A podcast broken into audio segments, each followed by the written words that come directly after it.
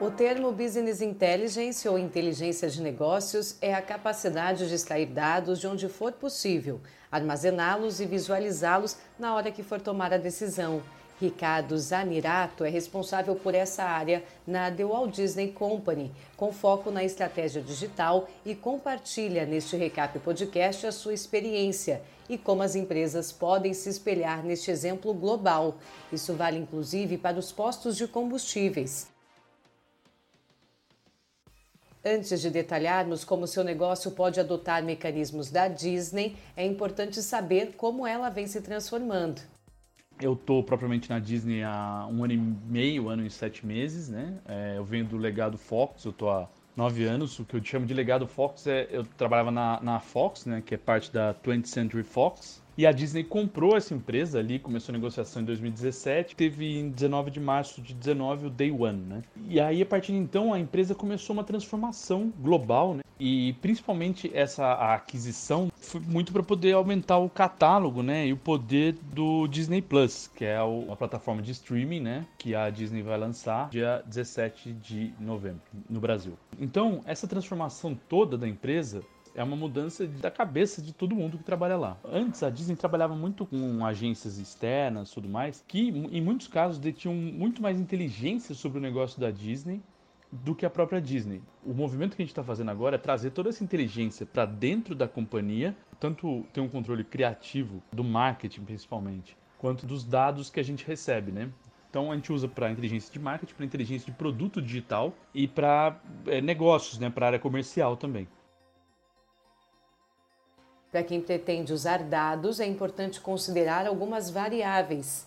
Os cinco Vs do Big Data volume, velocidade, variedade, veracidade e valor. Cinco etapas em que essa coleta de dados para ter um negócio inteligente tem que passar. Então tem que ter volume, tem que ter uma quantidade grande de dados, tem que ter velocidade. Então, por exemplo, o número de CPFs do Brasil, ele tem volume, mas ele não tem velocidade. Ele entra um CPF novo por dia tal.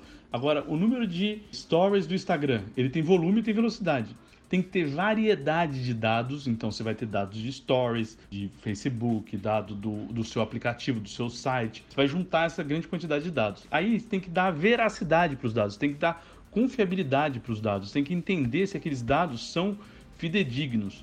E aí entra uma parte muito de TI, de dessa apuração, e uma parte anterior também de cultura, para ter a governança de dados. E mais importante, que não adianta você fazer essa montoeira, esse monte de dado, se isso não gera valor para você, né? Que no Vale do Silício eles chamam de dark data. Seria é, você gerar uma quantidade de dados tão grande, você não sabe para onde você está olhando, e isso não gera valor para você, você está perdendo tempo, você está perdendo eficiência. Ricardo Zanirato traz dicas para os postos de combustíveis e também lojas de conveniências.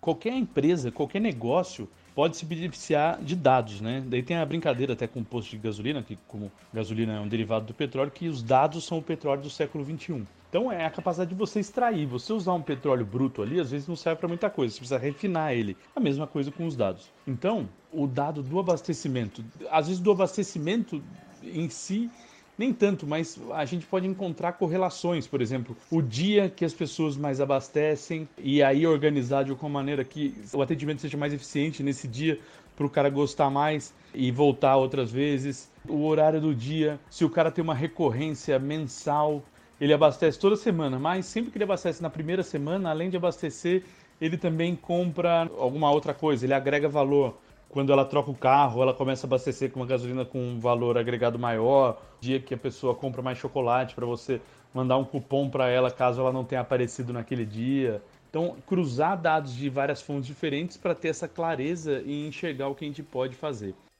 A compilação desses dados pode ser feita em qualquer negócio, independente da estrutura.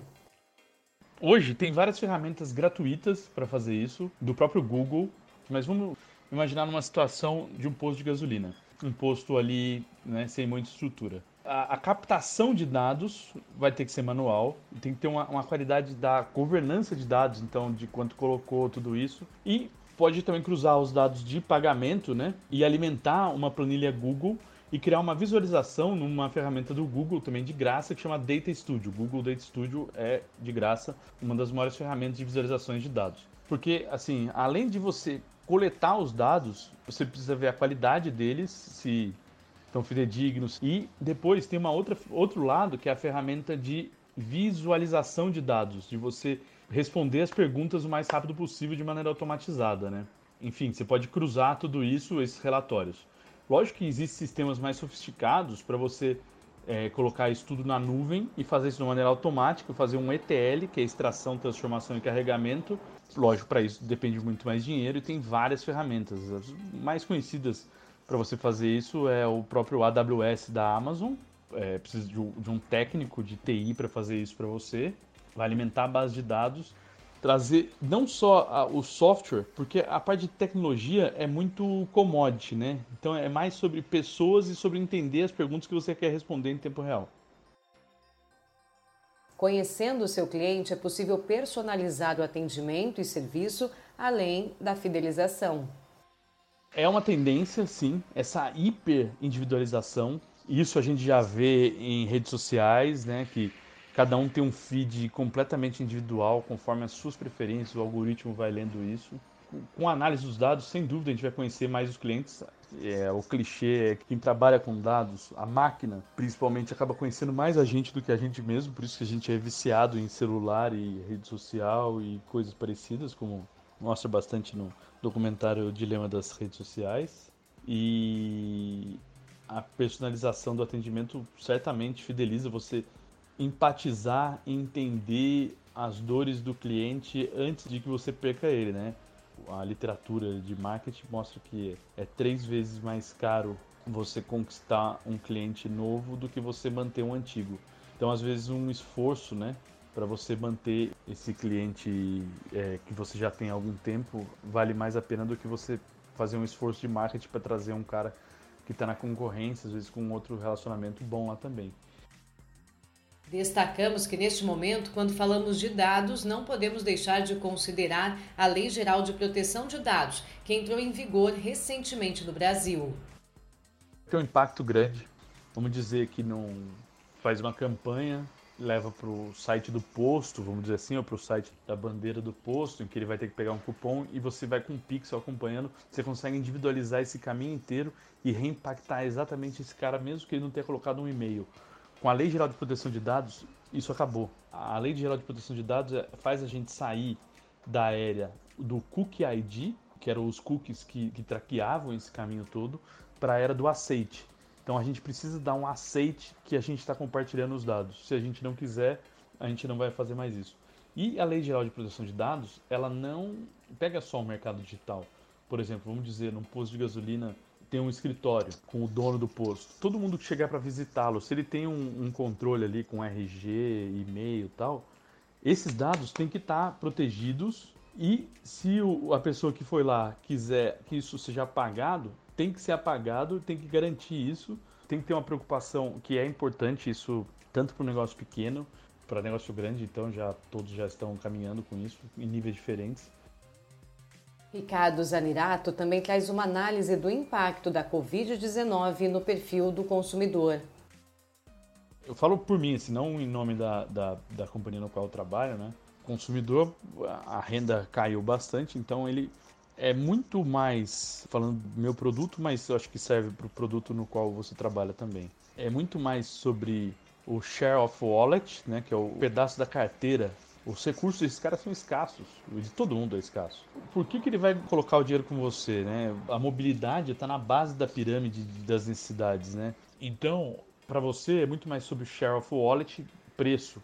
E o que você agrega quando o cara vai lá, o que tipo de serviço o cara tem. Às vezes, lavar o vidro é uma coisa que o cara não gosta. Então, entender, fazer uma abordagem empática, né? Botar o sapato do cliente, né? Que é nessa tradução ruim do, do americano, para entender o que ele quer.